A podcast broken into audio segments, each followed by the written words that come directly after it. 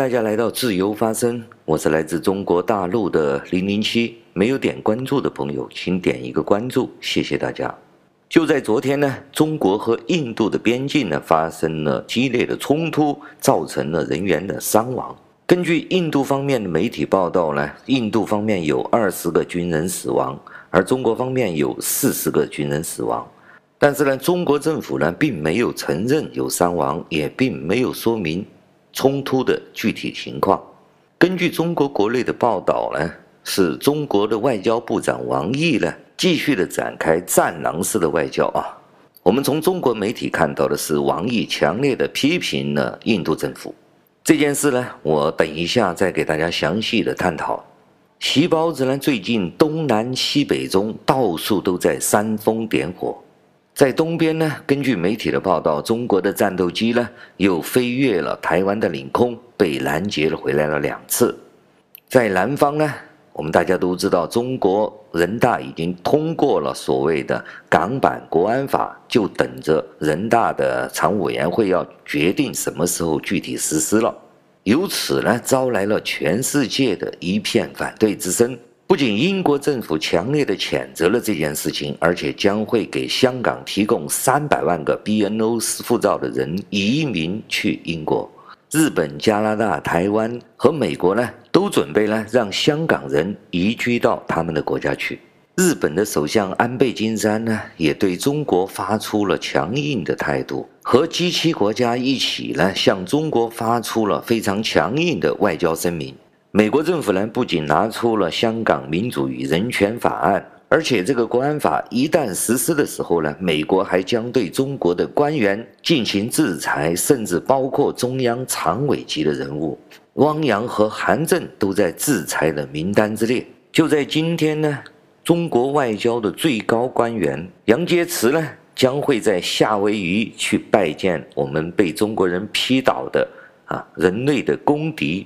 蓬佩奥。这是一个秘密的谈判哦，具体谈判的内容我们都不清楚。零零七呢，在前面有一期节目里面已经说过了，我认为呢，这个谈判是拖延战术，或者说是用一些政治筹码来换取一些时间。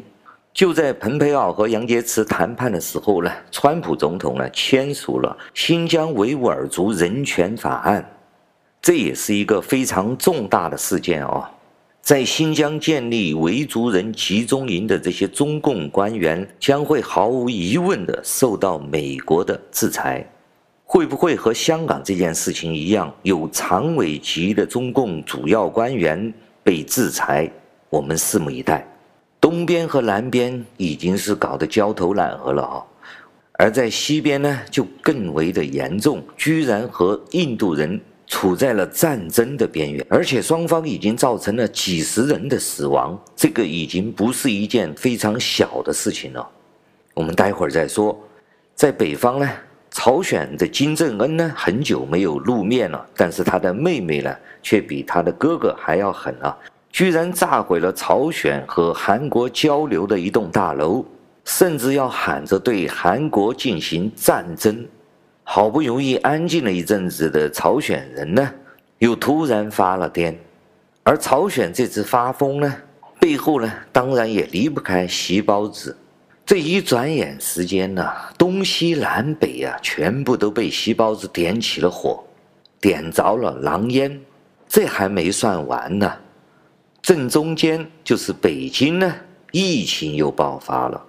可以说是东南西北中啊，到处都烧了起来。可以这么说，从这一点来说呢，习近平是超过了纳粹德国的希特勒。他的这种种举动啊，可以说是已经丧心病狂了，比希特勒还要疯狂。希特勒呢，虽然是疯狂，但是他是疯狂的向外扩张，侵略别人的国家，占领别人的土地。而习包子的这些行为呢，不是自残，就是把自己的蛋蛋给割掉。就像中国农村里面耍流氓的男人呢，对外呢屁都不敢放一个，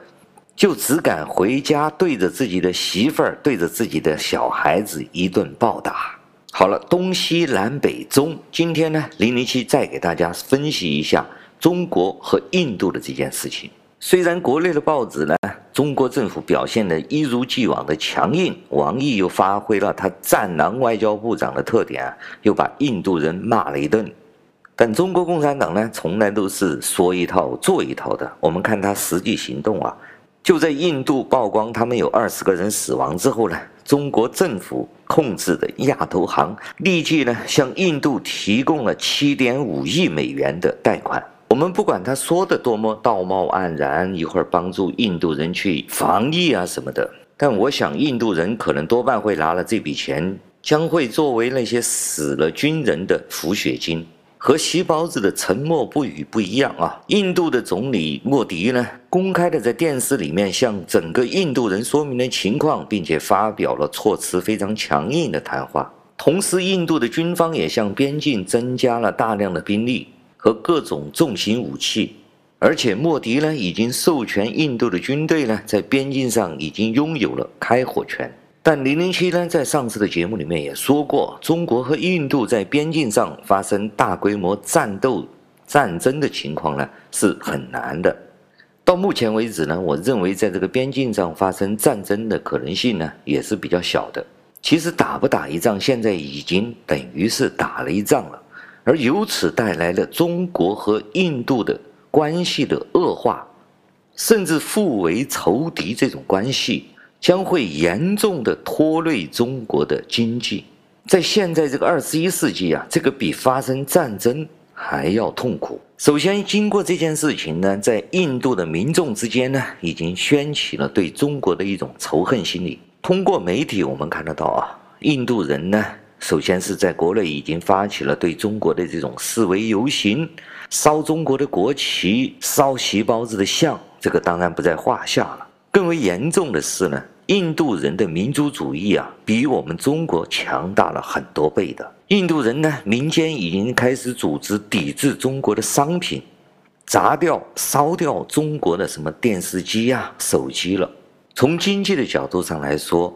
中国所谓的人口红利也好，制造业也好，已经走入了一个下坡路。所以说，近十几年以来呢，中国的企业大部分都在走出去。产品呢，也尽量的想卖出去，就连中国的制造工厂呢，也在搬去了国外，而搬走的目的地呢，就是越南和印度。印度呢，不仅有中国一样的人口数量，而且他们的人口也非常的年轻化，他们所拥有的条件呢，远远的比我们中国三十年前更要优越。近几年来呢，已经成为全世界去投资办厂的一个最重要的一个地方，包括大量的中国企业。在手机行业呢，我们中国的产品非常有竞争力。这个竞争力并不是华为、中兴这样的国有企业搞出来的，真正的有竞争力的，就是像小米、OPPO、vivo 这样的民营企业。他们才是真正的占了市场大头的中国手机企业，因为他们大都是性价比非常高的中低端产品，而他们之所以如此的成功，能在手机市场上占有率这么高，有一个非常重要的原因，就是在印度市场他们获取了成功。我们看一下数据啊。二零一八年的数据，中印双边贸易的总额已经达到了九百五十五亿美元，而中国对印度的出口达到了七百六十七亿美元，从印度进口呢，只有一百八十八亿美元，也就是说，中国对印度的顺差差不多是六百亿美元一年呢，而且这个顺差的数据呢，增长得非常的快。也就是说，如果中国的产品不能出口到美国和欧盟，但是印度可以成为我们非常大的一个金主啊！中国人经常喊了一句：“顾客就是上帝呀！”而习包子突然跑到鸟不拉屎的地方去给你的金主把你的老板去打一顿，你这是活生生的要把那些在印度投资的中国商人、中国企业要给憋死吗？中国的加工产品也好，中国的企业也好，好不容易在印度打开了一片天空，可以让印度人接受中国人的产品。这是一个拥有十三亿人口的消费市场啊！而且中国的产品，那些低端产品、中低端产品，刚刚好是印度人非常喜欢、非常接受的一个市场啊！习包子呢，现在和印度在这个边境上这一闹呢，毫无疑问，中国和印度的关系将走入一个非常低的低谷，而中国和印度之间的这个贸易关系也好。投资关系也好，肯定也会受到极大的影响。从经济的角度说，一个通俗易懂的道理就是，相当于习包子把自己的胳膊砍断了一条。我们要知道，印度这近五年的经济发展非常的强劲，毫不夸张的说呢，印度将会是未来三十年全球经济和发展速度最快的地方。大家可以体会一下，习包子和中国共产党是有多么的愚蠢，多么的混账。他们这个行为啊，不仅仅是他们自己想死啊，他们还是把我们中国人拉着一起跳下悬崖呀。我们知道，印度从甘地建国以来呢，印度这个国家的民族主义情绪呢，非常的强烈啊。在这个世界上出现大批量排华的，就是印尼和印度。我们知道，六三年中印发生边境冲突的时候，印度发生过大量的排华事件的。而此次中国和印度这次边境冲突呢，无论还会不会继续的打下去，或者是发生更大规模的也好，或者是停止了也好，但是毫无疑问，中国政府的这些行为已经让在印度的投资人，或者是在印度的中国人，处在了一个非常危险的境地。而未来三十年，中国如果失去了印度这个市场，不管是卖产品还是在哪里去投资办厂，这种投资或者卖产品的环境，